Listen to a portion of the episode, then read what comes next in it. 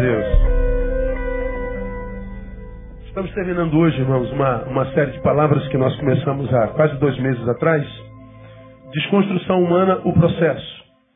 Então a gente sempre faz uma, uma recapitulação, recapitulação bem rapidinho para quem vem pela primeira vez.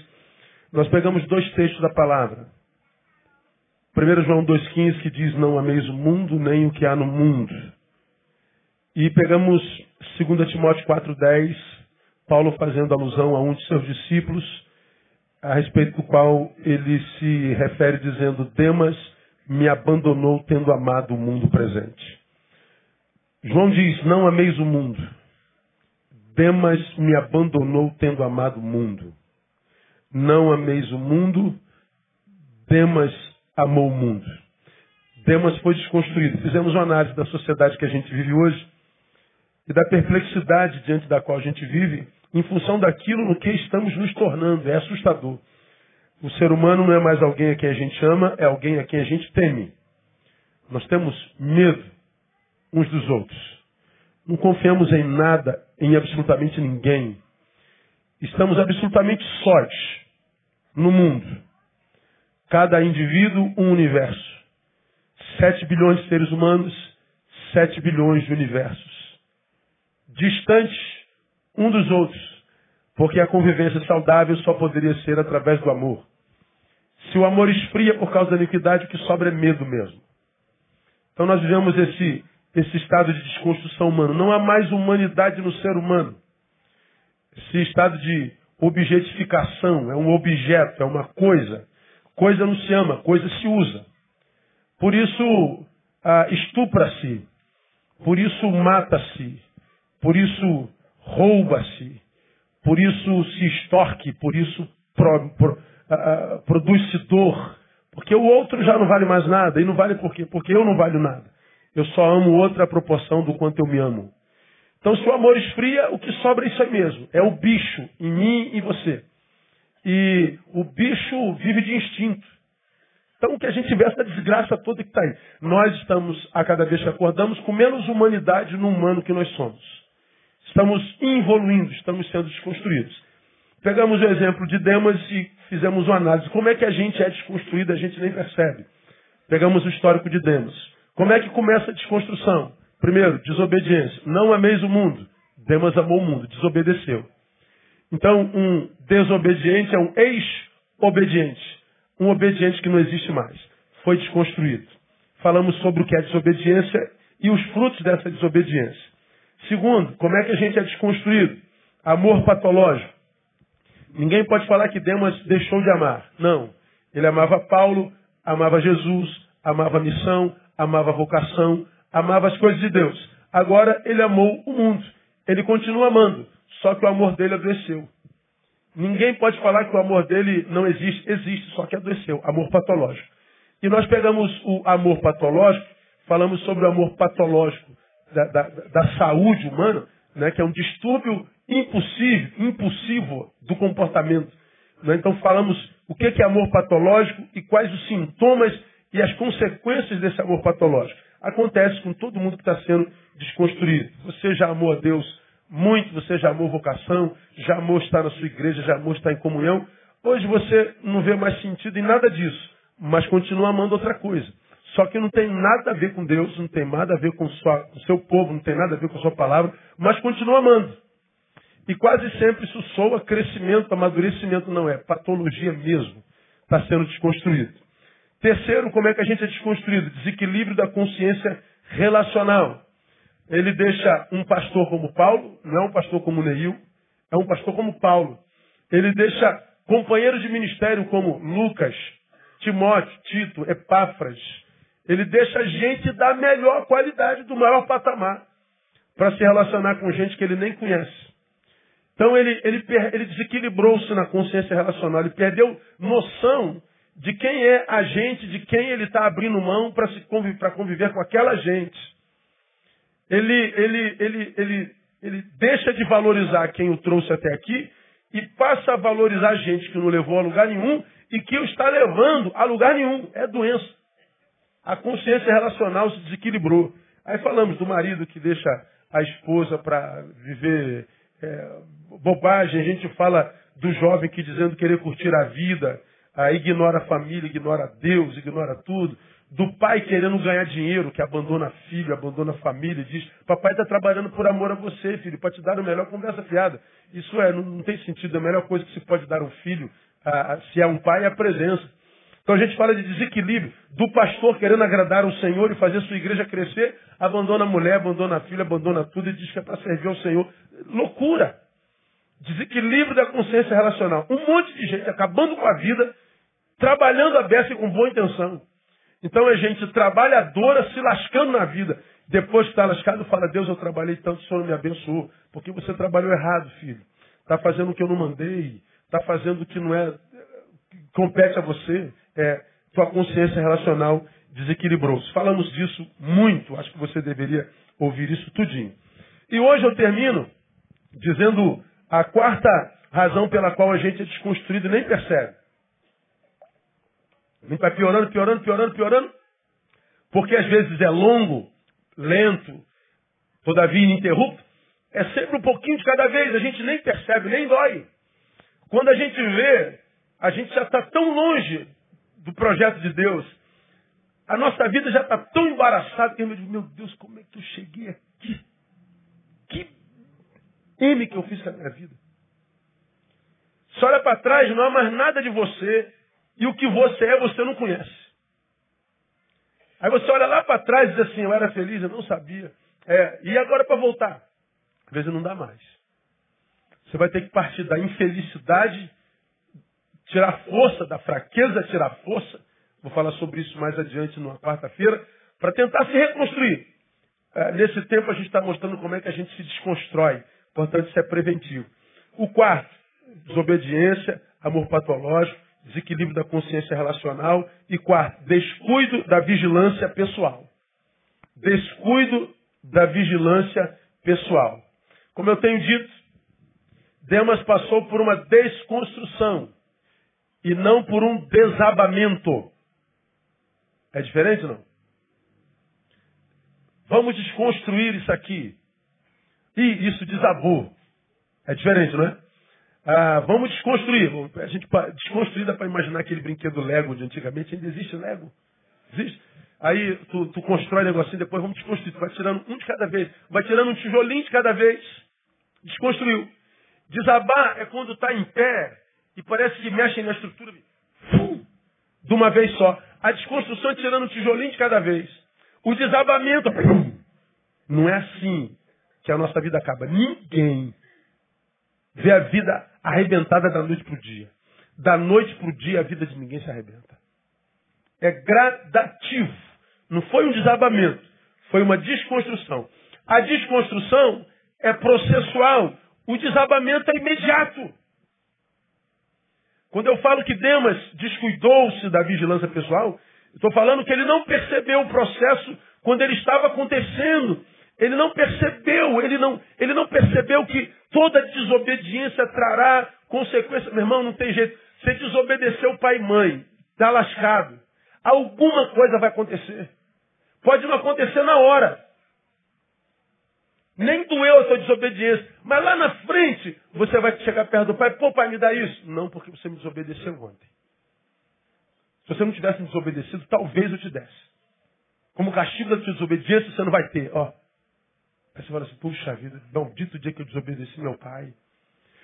Não veio, não veio dor, veio ausência do sabor. Não impingiram a você uma dor, mas você deixou de saborear algo na vida. Então, a, a, a, desconstrução vem, nem sempre ela produz dor, mas a tua vida vai perdendo sabor, vai ficando insossa. Está tudo no lugar, está tudo do mesmo jeito, está tudo direitinho, está tudo bonitinho como ontem, mas vai perdendo sabor. Você vai perdendo a alegria de viver.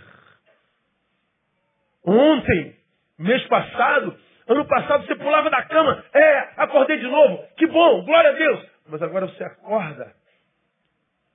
Parece que você é empurrado para a vida. Pô, acordei de novo, tem que, tem que ir de novo. Cada vez a vida fica mais pesada. O que está te faltando, irmão? Está tudo no lugar. Só perdeu o sabor. Perde sabor da noite para o dia? Não, começou lá atrás.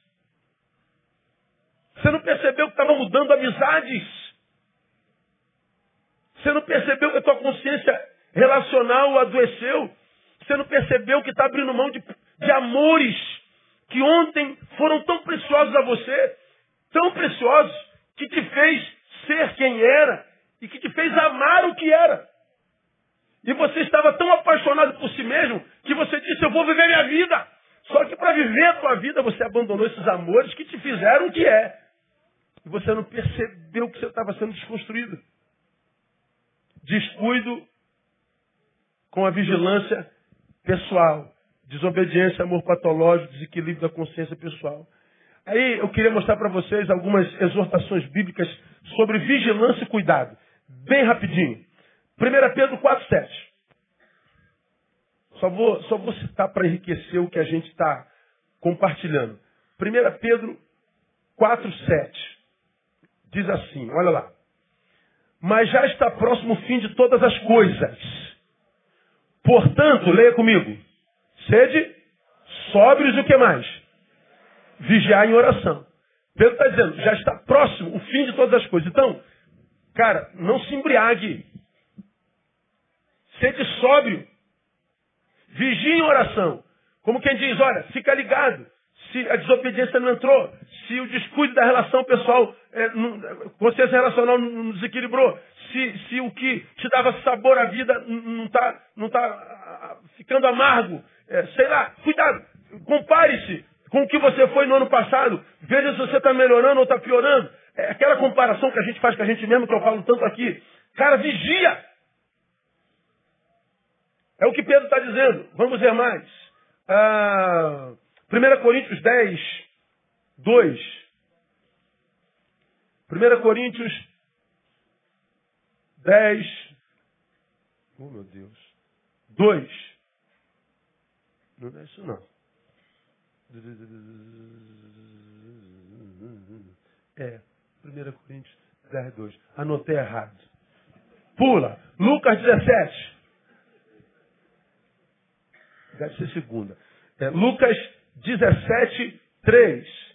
Olha o que diz Lucas 17, 3. Tende cuidado o quê? De vós mesmos. Se teu irmão pecar, repreende-o, e se ele se arrepender, perdoe. Olha o que, que, que, que, Lucas está dizendo aqui. Cuida da tua vida.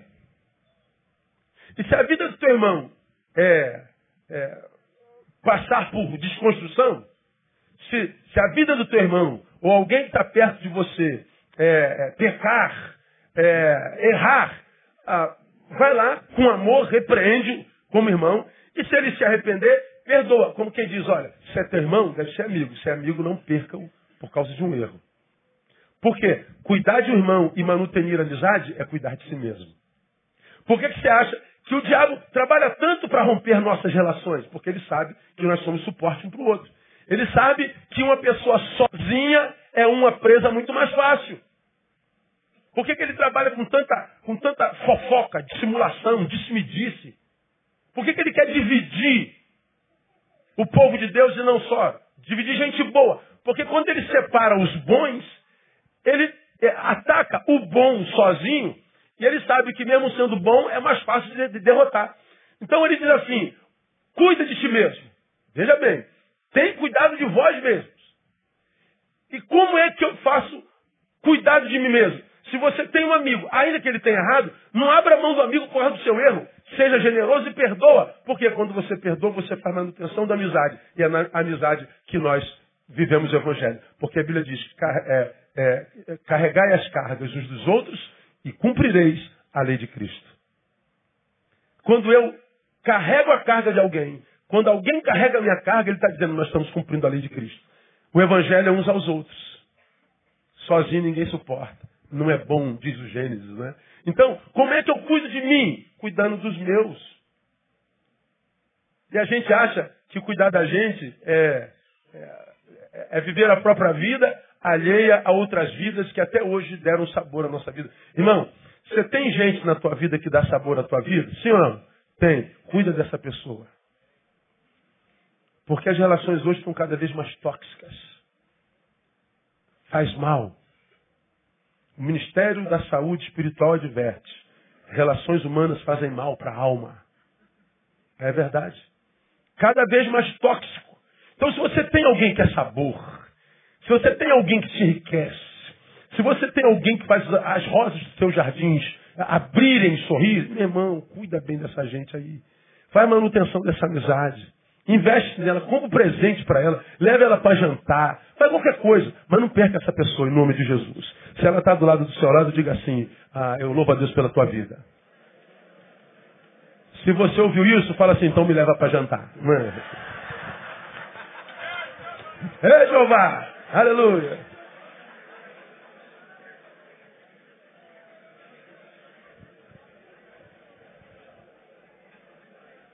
Mais advertências, Colossenses 2,8. Vamos lá.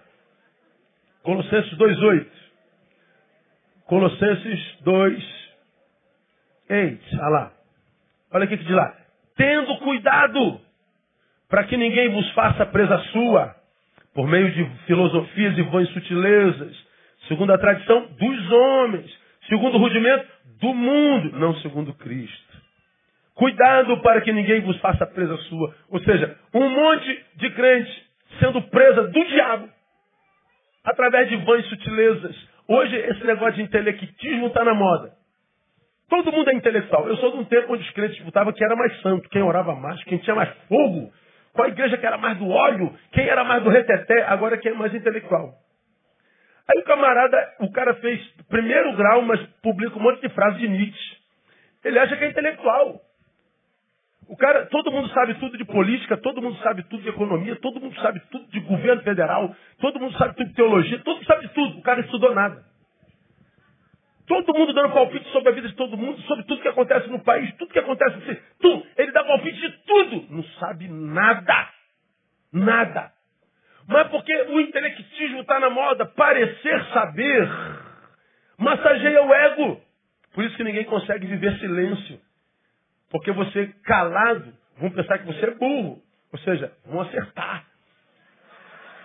Aí o que, que você faz? Tu começa a produzir frases dos outros, dá palpite em tudo. Aí não sabe. Vão saber melhor ainda que você é mais burro ainda. Porque, como disse Humberto Eco, o problema do idiota é que ele não sabe que é idiota. Então ele vai produzindo idiotices, achando que é pensamento profundo. Aí nós vivemos num mar de idiotismo. É só você abrir o Facebook, redes sociais. É impressionante, você não consegue ficar nisso cinco minutos. Dói na alma. Ou você consegue ficar mais de cinco minutos? Não sei, né? Eu não estou falando nada. Só estou perguntando. Aí, os crentes hoje vão sendo pegos por vãs sutilezas. Vão sutileza. O cara publica lá, eu não preciso de igreja para servir ao Senhor Jesus. Aí tu tá fraquinho na igreja, não vem mesmo? Já amou o mundo? Aí começa a publicar, eu não preciso de igreja para servir Jesus. É. Então responda para si. Tu lê a Bíblia? Longe da igreja? Tu ora longe da igreja? Tu serve alguém de verdade? Tu acha que é bom crente longe da igreja? Por quê? A tua vida já atraiu alguém a Jesus? Você, já, você vive uma vida assim, de tal forma que as pessoas passam perto de você e vão sentindo um cheiro de Jesus e vêm querendo se alimentar onde você se alimenta? Você é esse crente todo mesmo? Eu não preciso de igreja. Bom, na igreja tu ouve uma palavra, você é confrontado, você é exortado, você ora, você é orado. Você é edificado, você é abençoado. Ah, mas a igreja tem um monte de falso, é verdade, mas aonde não tem? A Bíblia diz que joio e trigo cresceriam juntos. Não há lugar nenhum na Bíblia que diz que a igreja seria perfeita. A Bíblia diz que seriam dois ou três reunidos no nome dele. Ah, mas a igreja tem milhares, mas ele falou que seriam dois ou três. Qual é o teu papel? Achar os outros dois. Se você é um dos três. Agora, os falsos, os carnais, convivem na igreja. Você é santarrão, está vivendo sozinho. Não consegue conviver com os diferentes. Da onde você tirou essa ideia que você não precisa de igreja? Quando você diz, mané, que a gente não precisa de igreja, você está dizendo, quando Jesus disse, sobre esta pedra edificaria a minha igreja, você está dizendo, então, Jesus edificou uma coisa que é de, de, de, de só menos importância. Aí você vai sendo desconstruído pelas vãs filosofias do mundo. Aí, daqui a pouco se transformou nisso que está aí, que você, nem você reconhece. Você olha no espelho e não sabe nem o que está vendo. O que, que é isso que eu estou vendo no espelho, cara? Mas lembra você que é crente está desconstruído? Aquela época que você estava na igreja cheio de falso, mas você estava no altar, que você adorava ele, que você tinha paixão pela palavra, que você era do, do, do da oração do fogo, sapatinho de fogo, lembra disso? Tu lembra como você tinha alegria? Tu lembra como tua família estava coesa? Vinha com os moleques para a igreja, mas agora os moleques cresceram, estão perdidaços. Então a gente vai sendo desconstruído como? Vã sutileza. Vã sutileza. Outro dia eu vi. É, é, como é que eu vi? Quem mandou para mim? Quem foi que mandou para mim? Davi? Não. Eu não sei. Aí tem uma meme rodando aí nas redes. É, é tributação para as igrejas evangélicas. Aí um monte de crente, tributação para as igrejas. Meu irmão, você, olha só. Você trabalhou até hoje só para pagar imposto. Até o ano passado, nós trabalhávamos até maio para pagar imposto. Cinco salários do ano é só para pagar o teu imposto. Esse ano são seis meses de salário só para pagar imposto. Ninguém recupera mais drogado, mais família, mais indivíduos, homens e mulheres, do que a igreja no Brasil. Você já paga seis meses de salário de tributo e você ainda quer que o governo tribute a igreja, que faz o papel dela. Ah, mas tem um monte de igreja de, de ladrão, então prenda os ladrões, ladrões. Mas não puna quem não é. Mas você vai reproduzindo tudo que é contra a própria igreja que você congrega. Que você diz que é contra, mas foi lá que você conheceu Jesus. Conhece Bíblia porque tinha escola bíblica dominical. De repente, falar que você conheceu essa mulher maravilhosa do lado de quem você está, é o meu caso.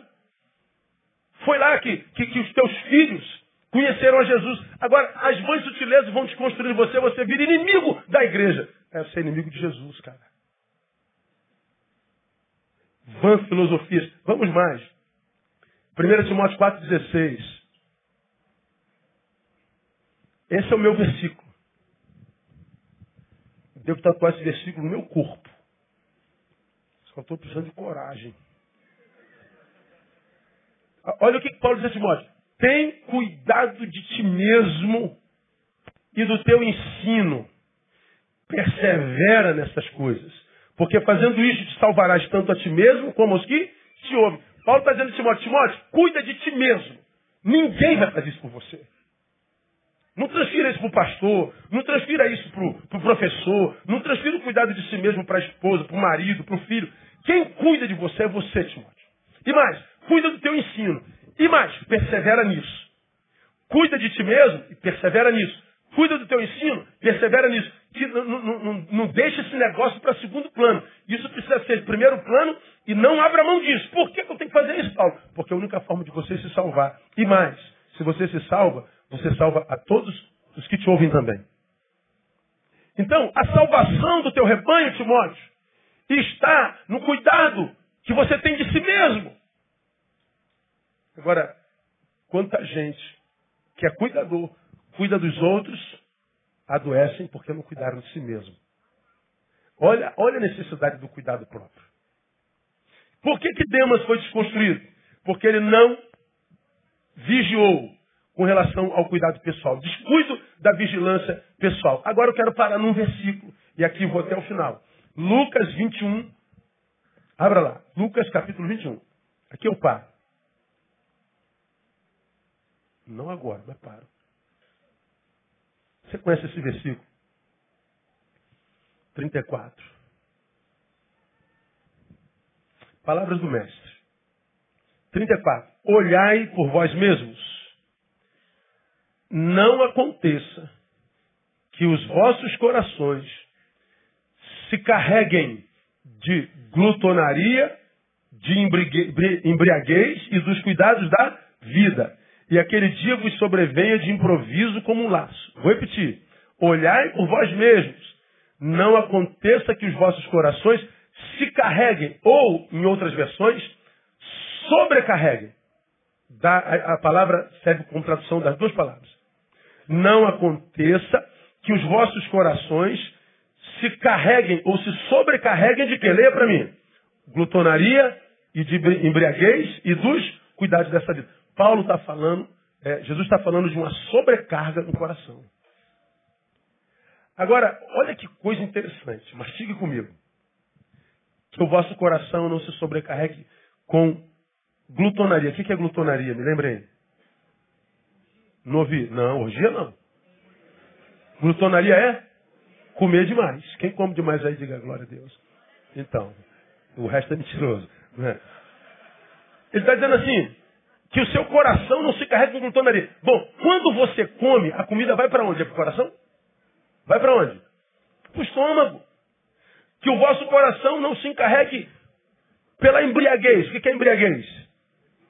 Beber demais. Glutonaria, comer demais. Embriaguez, beber demais. Que o vosso coração não se sobrecarregue com embriaguez. Quando você se embriaga, quando você bebe demais, a bebida que você bebe vai para o coração? Vai para onde? Vai para o estômago. Depois reverbera no corpo. Mas para o coração não vai. Por que, que Jesus está falando? Para a gente não se sobrecarregar. Não sobrecarregar o coração com, com o que come e com o que bebe. Não vai para o coração. É porque a comida e a bebida, o que, que é? É o símbolo das necessidades carnais. É o que faz manutenção da existência biológica. O que eu como e o que eu bebo. Ah, mas ele está falando de embriaguez. Então ele está falando daquilo que dá sabor. Deve um pouquinho ficar alegrinho. Corajoso, desinibido. Por que, que a bebida faz tanta, tanto sucesso? Porque ele, ele tira o covarde de nós. Ressuscita o poeta em nós. Faz a gente assim uma coisa maravilhosa. Se não passar do, do ponto, que é isso, não virar porco. Né? Então ele está dizendo assim, cuidado para que a sua vida não se sobrecarregue com coisas só dessa vida, com seu coração se sobrecarregue só com coisas dessa vida. Sobrecarregar, Jesus fala de uma carga que é maior do que aquela que o coração pode suportar. Sobrecarga. Agora, o que é mais grave nisso, eu acho extremamente maravilhoso Jesus falar sobre isso com a gente. Nenhum cuidado com o seu coração não se sobrecarregar com, com glutanaria e bebedice, com coisas dessa vida, com, com, com coisas do corpo, da terra, do tempo presente. Isso, isso é uma sobrecarga para o teu coração. Isso não tem a ver, olha, com tentação. Não tem a ver com provação. Tem a ver com o quê? Com acúmulos. Ele não diz para a gente guardar o nosso coração da tentação. Tentação é o que vem de fora. É cilada do diabo. Ele está dizendo, olha, se vier uma cilada do diabo ou uma provação da vida, fique tranquilo. Se for provação, nunca virá uma provação maior do que aquela que você possa suportar. E se vier, ainda te dou escape no nome de Jesus. Não é a promessa dele? Ele não está falando de provação. Ele está falando de uma sobrecarga que vem sobre o coração, não como provação, como má gestão da vida. Ele fala de acúmulos. Nós é que vamos acumulando, acumulando, acumulando. Nós não tratamos, não fazemos faxina na alma, no coração, no peito. E ele diz: daqui a pouco você está com uma carga maior do que aquela que você pode suportar. Quando o que nos massacra é acúmulo, não provação, nós estamos por nossa própria conta. Da provação ele livra, da, do acúmulo não. E ele está aqui preventivamente dizendo: cuidado. Não descuide da sua vida pessoal. Não se reduza a um pedaço de carne que anda. Não se preocupe só com o que vai para o estômago. Não se preocupe só com o teu lado material biológico. Não descuide da tua vida espiritual. Por que, Paulo? Por que, Jesus? Porque você vai se sobrecarregar. Você não vai suportar a vida que você vai viver. Então, provação e acúmulo. A, a diferença é que a provação, a tentação é de origem externa. Como já falei, sobre esta a Bíblia diz que nunca será maior. A, a, a sobrecarga é de origem interna. É produzida por nós. É uma questão de gestão. Essa mata mesmo. Aí sabe qual é o problema? Está sobrecarregado, cansado. Tem lá o convite dele, vinde a mim, todos vós. Ele está dizendo, a sobrecarga mata. A tentação não, ele livra. Ou se Deus coloca essa palavra no meu coração, tem gente aqui para ouvir isso. Tem gente sobrecarregada aqui. Ora, ora, ora, ora, ora, ora, ora, ora, ora, nada. Você vê, você está me acompanhando falar sobre suicídio há 10 anos. A segunda causa morte de suicídios entre crianças de 15 a 19 anos é suicídio. Preguei sobre isso há bem pouco tempo atrás. Como é que uma criança de 15 anos pode falar assim, eu não aguento mais a minha vida? Acompanhei duas semanas atrás mais uma criança de 12 anos que cortou o pulso. 12 anos. O que, que uma pessoa de 12 anos vive para dar cabo da própria vida? O que, que um garoto de 15 anos vive para dar cabo da própria vida? Por que, que as pessoas não estão suportando a própria existência? Porque a existência é insuportável, não, porque na existência de quem não suporta, há um péssimo gestor de si mesmo. É um sujeito, que pode ser eu e pode ser você, que só se preocupa com as coisas dessa vida. Não há espaço para Deus mais. Não há mais espaço para o espiritual. Você só pensa nessa porcaria desse cabelo. Só pensa nessa porcaria desse bico que você fica tirando foto dez vezes por dia. Diz que eu acho ridículo, cara. Como que o sujeito não tem vergonha de ficar o tempo inteiro na frente de um espelho tirando foto para publicar, se exibir? Todo mundo sabe que você não é feliz do jeito que você publica, pô. Por que esse exibicionismo? Por que a gente é, tem que se produzir o tempo inteiro, não suporta ficar sem vender uma própria imagem. O, o, esse negócio de rede social vai ser uma arma usada por Deus para quem chegar no dia do juízo falar assim, Deus, eu não tive tempo para orar. Eu não tive tempo para falar contigo, Deus. Eu não tive tempo para a tua palavra, Deus. Mentira! Aí a gente não sabe por que, que a vida está sobrecarregada. Você está no lugar do sonho. Cheguei onde sonhei. Estou aqui em cima. E aí em cima, no lugar do sonho, está infeliz. Pô, pensei que ia ser feliz quando meu sonho se realizasse. O sonho se realizou e você está tão infeliz quando não tinha nada. O que está acontecendo? As coisas desse mundo não podem completar o coração de um ser humano. Nós somos seres espirituais, amados. Só nos completamos em Deus. Mas o que, que a gente faz? A gente se retira para o que come, para o que bebe, para o que vai para o estômago e não tem tempo mais para as coisas de Deus. Ou seja, nós estamos sobrecarregando o nosso coração. Cara, a vida se torna insuportável. A vida com Deus está difícil. Sem Deus está se tornando impossível. Aí eu digo sempre, cara, eu respeito os meus irmãos que creem na, na reencarnação, os nossos irmãos espíritas, que, que, a gente vai reencarnando e a gente vai voltar. Legal, eu queria muito, já falei isso aqui mil vezes, eu queria que Paulo tivesse falado sobre a reencarnação, queria que a reencarnação fosse bíblica, queria que a reencarnação fizesse parte da minha religião, do cristianismo e da palavra, mas não faz. A Bíblia diz, ao homem está ordenado morrer uma só vez, depois disso vem o juízo. Então, eu tenho 80 anos para ser feliz. Eu não vou voltar, eu não tenho outra chance. No meu caso, completo 50 em agosto. Só tenho 30 anos de vida, provavelmente, de qualidade. Eu tenho mais passado do que futuro na minha existência. Aí como é que eu vou gastar tempo na minha vida tirando Deus de lá? Pelo amor de Deus!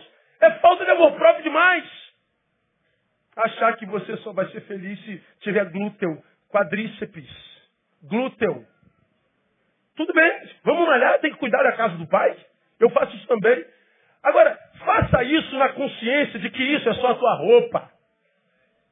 Faça isso na consciência que isso aqui, por mais lindo, forte, maravilhoso, não é suficiente para preencher esse universo que você tem dentro de você, que é do tamanho de Deus. Só Deus para preencher isso aí. Aí, pastor, por que, eu estou tão sobrecarregado? Por que, eu estou, pastor, por que, eu Claro, não tem como estar tá aqui, Jesus está falando. Você está se sobrecarregando com as coisas desse mundo. Eu não tenho problema nenhum com o mundo. Para mim, o mundo continua jardim. É que o sujeito comeu a maçã, que não era maçã, o fruto. Então agora você colhe o fruto que você comeu, que você plantou. Mas continua jardim. Tudo isso é nosso. Agora responda pelos seus atos. Aí a gente vai para o jardim e se esquece de Deus. Não volta para o que construiu o jardim. Aí daqui a pouco a vida está. Sobrecarregado, pastor. Sobrecarga é peso na alma. Sobrecarga é peso existencial. Sobrecarga é vida insuportável, inviável. A vida se torna inviável porque exclusão total ou secundarização do espiritual na vida. Quando Jesus fala, não se sobrecarreguem de glutonaria e de embriaguez, ele está falando daquilo que é símbolo da manutenção da vida biológica. Vocês não são um pedaço de carne que anda, vocês são um templo. Um templo vivo. Construído pela mão de um Deus vivo, que quer habitar na vida de vocês e gerar vida abundante para a glória do seu nome. Pode aplaudi-lo porque ele merece.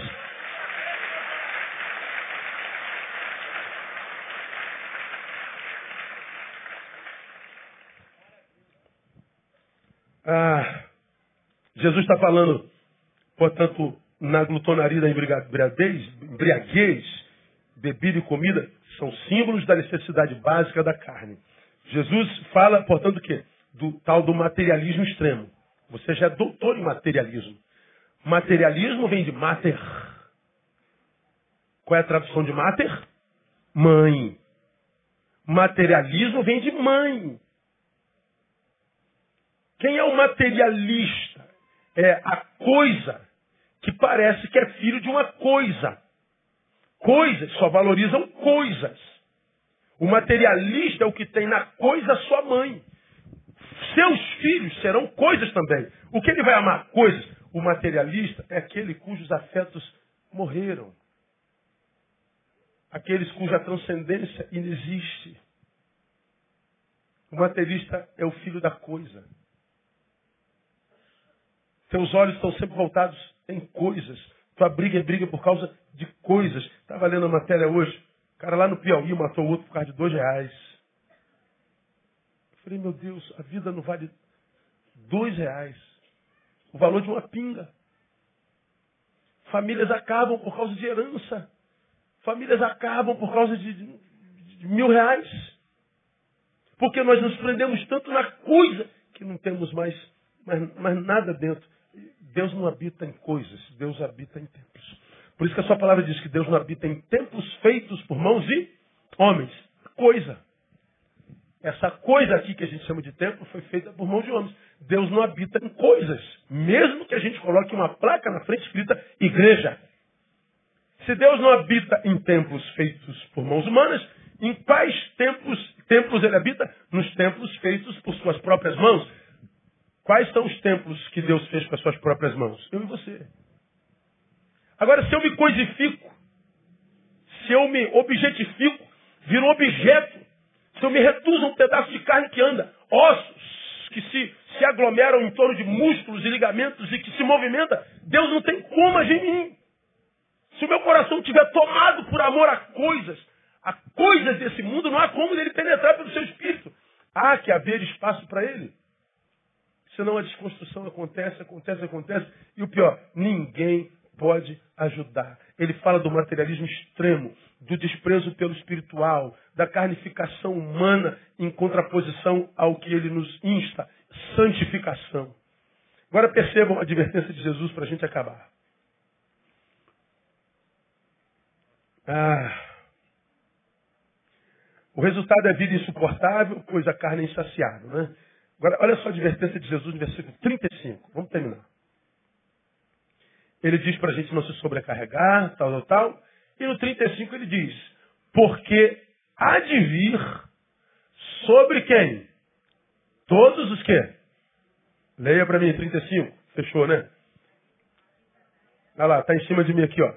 Ele diz, não se sobrecarregue, porque essa sobrecarga, olha lá, veja lá, porque há de vir sobre Bom, essa sobrecarga é, vem sobre quem mesmo? Quem escapa? Ninguém. Como a gente suporta? Em Jesus de Nazaré.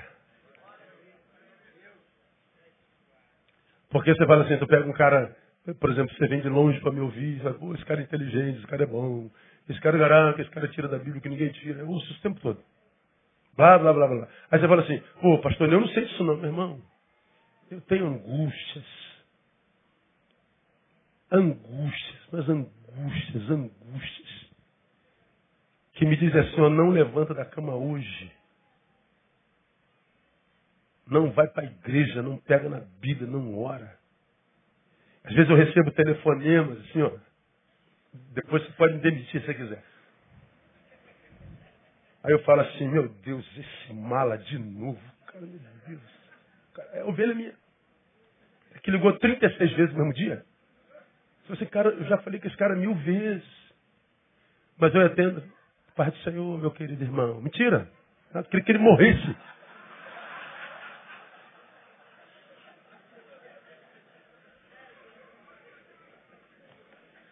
Tem dia que eu estou sentado no meu gabinete para ler a Bíblia, eu pego a Bíblia assim, ó. Não consigo, não consigo me concentrar em nada. Minha mente dispersa assim. Minha mente vai lá em, lá em Goiás, lá no Espírito Santo, lá em Manaus. Deus, eu preciso me concentrar. Eu preciso pregar, Deus, eu preciso me alimentar. Minha mente não me obedece. Eu tenho que dar uma volta. Tenho que fazer uma faxina. Eu tenho que tirar um pouco de peso para o navio não afundar. Porque o mar assim, ó. Aí você fala assim, pastor Nildo está sempre a fim, de ler, de ler a Bíblia. Tem dia que eu, que eu olho para a Bíblia e falo, estou contigo e não abro. Não abro. Pastor está sempre no olho, vontade de orar. Nada, não tem vontade que não quero, não tem vontade nem de falar comigo. E quem falar que não vive isso mente. Porque virá sobre toda a carne. Porque uma sociedade construída por uma geração que foi alcançada pela iniquidade, cujo amor esfriou, é uma relação de bicho. É uma relação sem sabor. Ferro que se afia com ferro. Que se machuca o tempo todo. E quem se relaciona e se machuca o tempo todo tem vontade de sumir. Você não tem vontade de sumir? Você fala assim, meu Deus, eu vou, eu vou sumir, vou, vou dar uma guinada de, de, de 180 graus. Aí você fala assim, não, dá de 360 que é melhor. Você roda, mas para em nenhum lugar. Porque é, dá vontade de chutar tudo. Ah, mas não adianta, é dentro. Não adianta mudar de família, não adianta mudar de igreja, não adianta mudar de profissão, mudar de sexo. É dentro. É dentro. Agora, se eu sei que isso vem sobre toda a carne, Ora, então por que, que quando chega a mim eu fico tomado por perplexidade? Porque eu, porque você está vivo, pô. Então tem que encarar. Problemas existem para quê?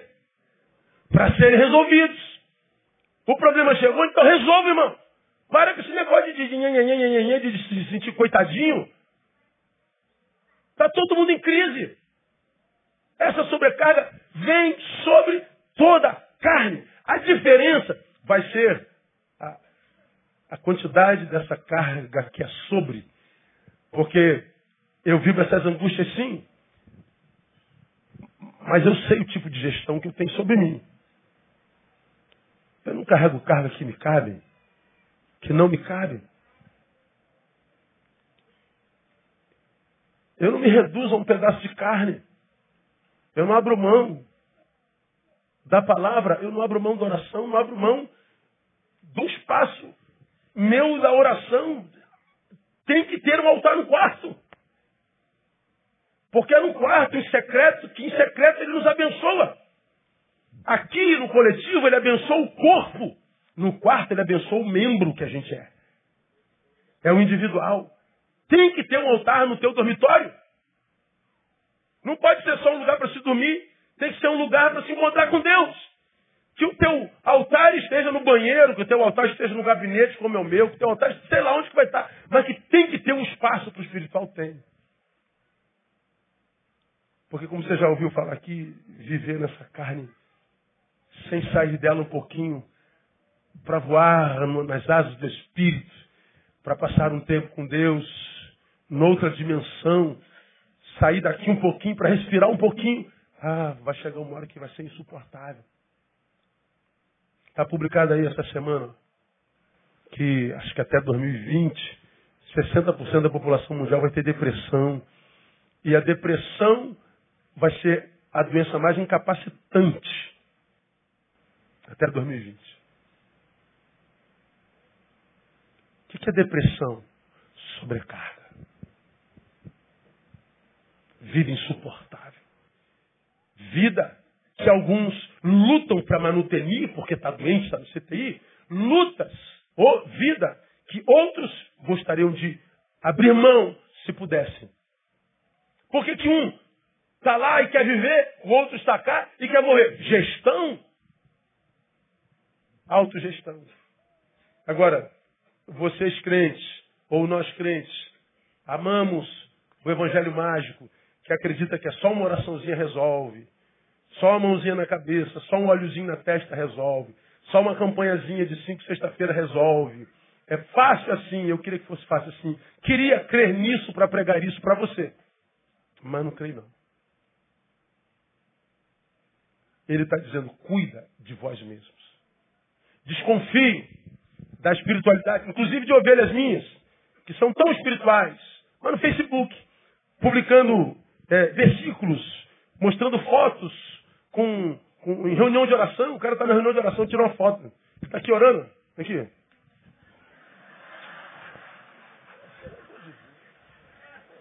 Ele acredita nessa fé dele. Cara vai dar uma palavra, pede alguém para tirar foto, com o microfone na mão. E ele acredita nisso, ele acredita que é espiritualidade. Agora, minha ovelha, se você não é minha ovelha, não precisa me ouvir agora. Você que é minha ovelha, escuta. Para você acreditar na sua espiritualidade, acredita quando da sua vida é, exalar não os frutos do dom que Deus te deu, mas os frutos do Espírito. Quando você estiver sozinho e a paz de Deus que excede todo entendimento guardar teu coração e mente, quando sem nenhuma foto estiver apontando para você, ainda assim você faça o bem. Seja solidário. Quando você viver fé assim, que apazigue teu ser, tua alma, que te faça caminhar sem pretensão alguma, de reconhecimento algum humano, aí você acredita na tua espiritualidade. Agora, enquanto você falar que gosta de orar, mas tem que ser em público, é litúrgico. Gosta de adorar o Senhor, mas tem que ser em público, é litúrgico. Gosta de servir ao Senhor, mas é, é, é litúrgico, é em público. Ah, você se engana. Você se engana. É porque pegar um negócio desse aqui, ó, tá aqui na frente, dá um glamour danado. Dá a ideia de que nós somos melhores do que quem está sentado. Leva engano. Todo mundo quer um microfone, todo mundo quer ser fotografado, todo mundo pensando que é fácil, que é só isso aqui.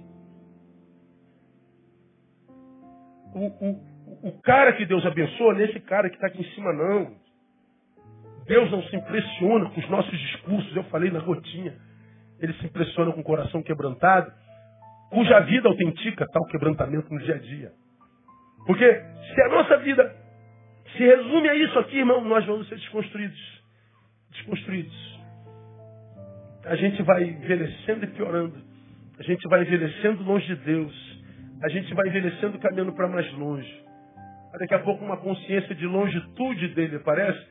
Aí tu tenta se aproximar dele através da religiosidade fotografável litúrgica e congregacional. Tá, continua caminhando para longe, só que no sentido oposto. Como Deus não está em lugar, Ele está em todo lugar, eu caminho para longe dele, indo para lá, eu caminho longe dele, vindo para cá.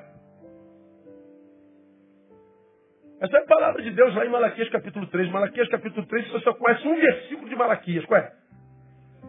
É o 3, 10. Conhece outro versículo de Malaquias? Quase ninguém conhece. Agora o 3, 10 que diz trazer tem pouco a ver com dinheiro. O 7 diz, tornai vós para mim, eu tornarei para vós. Aí o povo diz assim, no que havemos de tornar? Ou seja, Deus está falando, olha, vocês estão longe de mim, volta para mim, estou com saudade de vocês.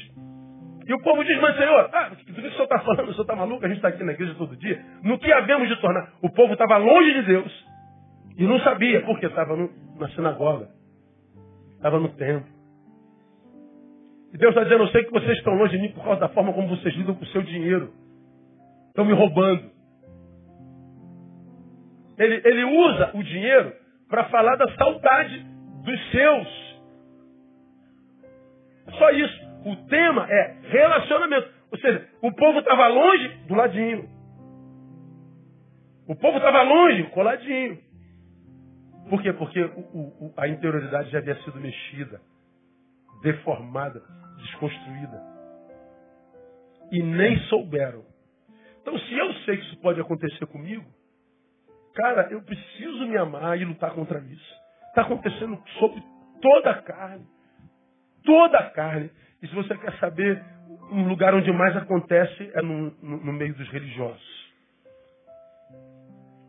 É porque a gente se esconde atrás da religiosidade, a litúrgica, a congregacional, a que está diante dos olhos visíveis, visíveis aos olhos dos outros. Aí você nem imagina que está sendo desconstruído. Não sabe que essa santidade que te acometeu depois da dor é mais uma faceta da tua farsa. Mas você acredita que a proximidade de Deus, porque acha que Deus se impressiona com a nossa espiritualidade. Não. Deus se impressiona com o nosso quebrantamento. Deus se impressiona quando a gente vence a, a soberba, quando a gente vence o orgulho, quando a gente vence o egoísmo, quando a gente vence o desejo de, produzir, de, de produzir mal. Aí você se nega, não vou produzir mal, não nasci para isso. Quando você ah, não suporta a tentação de pedir opinião, mas ninguém te pediu, fique quieto. É, Negue-se a si mesmo. Não tem a ver com parar de de, de, de, usar isso, de usar aquilo, de beber isso, de beber aquilo. Isso é comportamentalismo, isso é bobagem. Ele fala da luta que a gente trava dentro da gente. E ele diz para a gente se negar, porque em nós nós temos o nosso pior inimigo. Se o meu inimigo fosse só o diabo, irmão, eu virava amigo dele. Porque numa palavra ele se retira. No nome de Jesus. Agora, a minha carne, ela não conhece o nome de Jesus. Minha carne é surda. Minha carne continua desejando. Meu ego continua clamando. Meu desejo de vingança continua pulsando. Meu desânimo continua me empurrando para longe.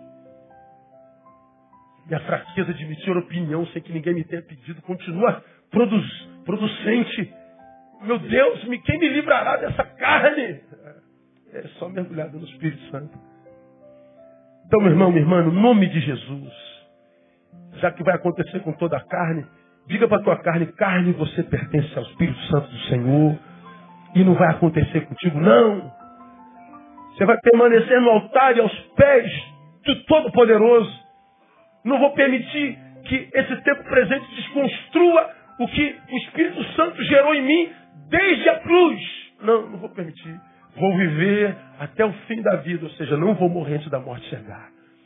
Não se permita se transformar nessa farsa fotografável. Se permita, seja o outro que te louve, como diz a palavra, não tu mesmo. Porque senão é, continua esse, esse vazio cósmico, insuportável, e você se transforma num carregador de universos vazios. Você se transforma num carregador de planetas inabitáveis. É você mesmo.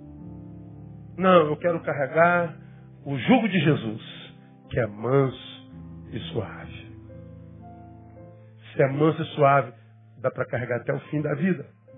E quanto mais a gente carrega, mais a gente encontra descanso para as nossas almas. Que aquele que diz, vinde a mim, todos vós que estáis cansados e sobrecarregados, alivie o teu coração e te dê a graça de viver reconstrução a partir de hoje, no nome de Jesus. Se você recebe, aplauda ele bem forte. Vamos embora.